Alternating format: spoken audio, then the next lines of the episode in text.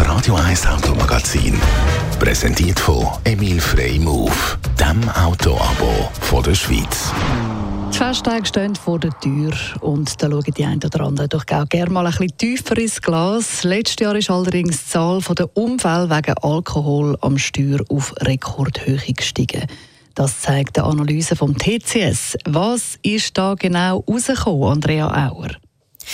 Ja, im letzten Jahr sind in der Schweiz 432 Unfälle mit Schwerverletzten oder Toten aufgrund von Alkohol am Steuer passiert. Das sind rund 19 Prozent mehr als im Jahr 2021 und 25 von diesen Unfällen haben tödlich geendet.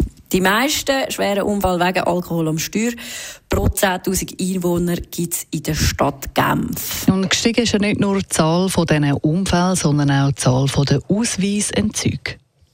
Genau, auch die Zahl der Führerausweisentzüge sind ähm, wegen Alkohol am Steuer sind äh, im Jahr 2022 gegenüber im Jahr 2021 gestiegen und zwar um 23 Prozent. Im letzten Jahr sind es nämlich 13.043 Führerausweisentzüge wegen Alkohol am Steuer. Im 21 sind es etwas um 10.500 Darum empfiehlt der TCS und auch ich trinken oder fahren, aber nicht beides. Geht jetzt an den Festtag. Man weiß es ja eigentlich, aber man macht es dann halt eben trotzdem immer mal wieder, aber sich vielleicht immer auch ein bisschen wieder vor Augen führen, dass wenn man betrunken fährt oder zumindest antrunken, dass man ja dann nicht nur sich selber, sondern auch die anderen Verkehrsteilnehmer im Straßenverkehr gefördert. Was ist denn jetzt, wenn man jetzt äh, statt mit dem Auto mit dem Velo unterwegs ist? Ist das die bessere Idee?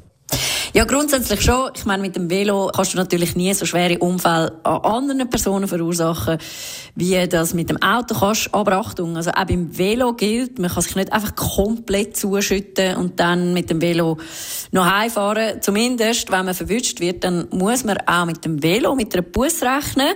Und wenn du jetzt wiederholt oder mehrmals mit dem Velo unter Alkoholeinfluss verwünscht wirst, dann kann es dann doch auch sein, dass dir das Velofahren für mindestens einen Monat verboten wird. So steht es nämlich im Straßenverkehrsgesetz, Artikel 19. Absatz 3, wenn du es möchtest nachlesen Also dann vielleicht doch besser mit dem ÖV oder dem Taxi unterwegs sein. Oder wenn es eigene Auto soll sein dann gibt es ja über die Festtage immer auch die Organisation Nerouge, die einem im eigenen Auto dann sicher heimbringt. Das Radio 1 Automagazin, präsentiert von Emil Frey Move, dem Autoabo von der Schweiz.